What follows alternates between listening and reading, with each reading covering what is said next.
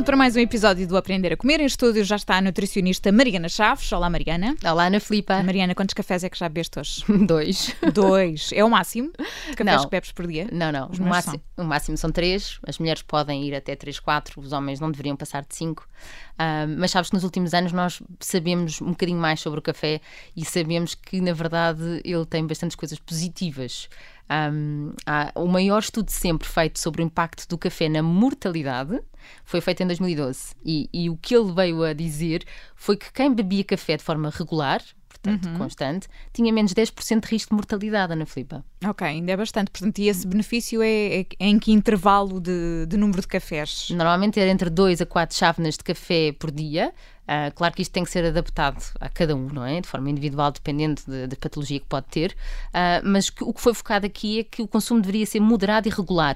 O regular aqui é importante, não é? Um dia eu não tomo ou dois e no outro tomo imensos, não é? Aí já não conseguimos tirar conclusões. Certo, e já agora, e antes de começarmos a falar desses benefícios do, do café, queremos só dizer que este foi um tema sugerido por uma ouvinte nossa, uma ouvinte muito regular, a Catarina Gouveia, para quem enviamos um grande beijinho. Exatamente. E aliás, a Mariana Chaves, eh, na tua página, Mariana, tens perguntado muitas vezes eh, que temas é que os ouvintes querem ouvir neste, neste Aprender a Comer.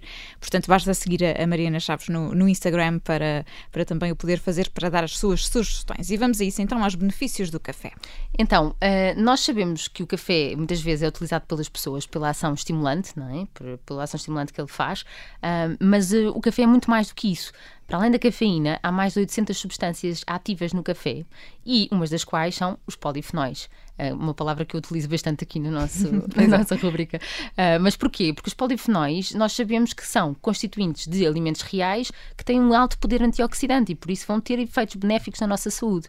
Um, a evidência científica sugere que a ingestão regular do café, não é, que estávamos a falar, pode ter um efeito protetor em várias doenças.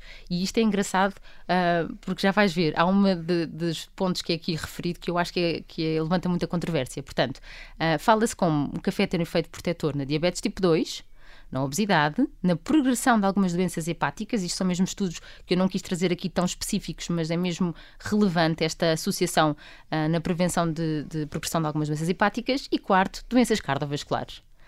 Ok? Agora, claro que aparece aqui logo o tema da hipertensão, Sim, exatamente. porque ah, falava-se muito que ah, se tem tensão alta, atenção, não beba café. Não exatamente, não pode beber café. Exatamente. Só que, eh, na verdade, o que se vem a saber é que o consumo eh, de café, desde que moderado, não tem qualquer impacto no aumento da tensão arterial. Nós sabemos que há muitas estratégias alimentares que nós podemos implementar que vão reduzir a tensão arterial e controlar melhor quem tem hipertensão arterial controlada, portanto medicada. Como sendo reduzir alimentos com sal, aumentar alimentos diuréticos, reduzir o álcool e principalmente reduzir o peso. Vários estudos mostram que reduzir o peso controla bastante a hipertensão arterial.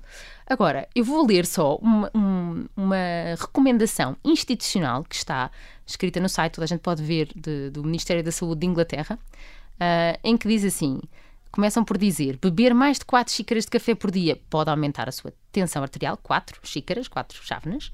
Se você é um grande fã de café, chá ou outras bebidas ricas em cafeína, como a cola e algumas bebidas energéticas, considerem reduzir.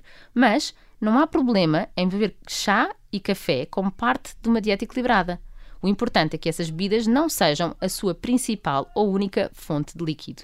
Isto vem mexer completamente com as recomendações que costumamos ter, porque normalmente é o máximo um café, atenção, ou nenhum. Aqui estamos a falar no máximo de quatro. De quatro. Uhum. Era aquilo que dizíamos do estudo que veio mostrar que, que tem um efeito positivo na mortalidade, não é? Que até quatro chávenas de café por dia.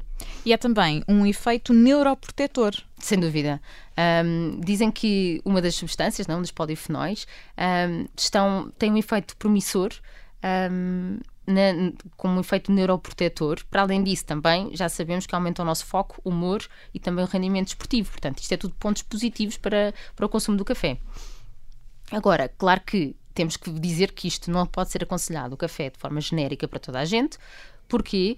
Porque quem tem problemas de sono, de ansiedade, de cortisol elevado, ah, também para quem tem glaucoma ou refluxo gastroesofágico, não são aconselhados o consumo de café de forma nenhuma, ah, ou, ou- ou melhor, não de forma regular e não de forma tão intensa, ah, tem que ser visto caso a caso, mas no refluxo, por exemplo, uma das coisas que acontece é que o- o- a válvula a ga- a esofágica inferior, portanto o cárdia, pensa-se que fique relaxado e então o conteúdo do estômago sobe e isso obviamente que vai ainda estimular mais o refluxo. Nessas pessoas não faz sentido. Um, e nas grávidas também tem que ser falado que o, o, máximo aconselhado deve ser de 200 miligramas de cafeína dia, ou seja, um café e meio. Mas eu quero aqui dizer que o café não é a única fonte de cafeína. O chocolate também tem uhum. esse estimulante. E às vezes as pessoas não associam isto.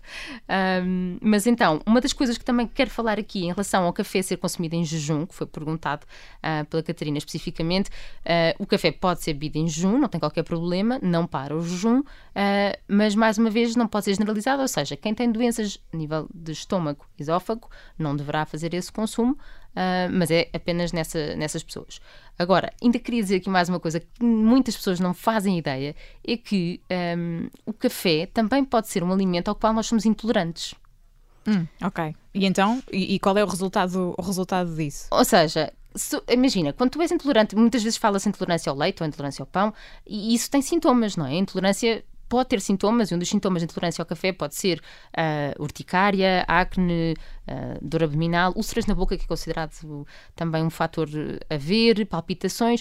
O que interessa saber aqui é que um, o café é rico em estamina uh, e, e, isso para as pessoas alérgicas é importante, portanto, pode promover aqui alguma, algum metabolismo de, de, de alergia alimentar, um, mas se a pessoa, quando bebe café, nota que tem alguma destas uh, questões, palpitações, etc., se calhar faz sentido fazer dieta de eliminação também com o café. Ou seja, ficar um período sem beber café, um mês, um mês e meio, e, e depois perceber. introduzir para ver se esses sintomas se mantêm ou não. Uh, porque há também uma componente genética que faz com que às vezes nós não sejamos tolerantes ao café e, e portanto, temos que olhar para ele como um alimento normal, igual aos outros. Exato, eu acho que não fazemos muito isso, não é? Daí uh, esta questão passar um bocadinho, um bocadinho ao lado. Bom, é acompanhar a Mariana Chaves nas redes sociais, ir fazendo perguntas. Todas as semanas a nutricionista Mariana Chaves está no Aprender a Comer aqui na Rádio Observador. Até para a semana, Mariana. Obrigada. Obrigada, Ana Filipe. Até para a semana.